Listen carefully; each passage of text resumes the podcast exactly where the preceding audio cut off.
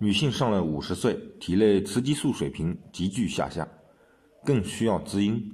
燕窝不寒不燥、养胃润虚的特性为历代医方医书所认可。燕窝有糖蛋白、唾液酸以及表皮生长因子样活性，补充皮肤所需营养和水分，快速修复受损皮肤细胞，起到延缓衰老的作用。长期调理可以。舒缓焦虑、失眠等更年期症状，提高骨骼强度和延缓皮肤老化。关于这个话题就聊到这里。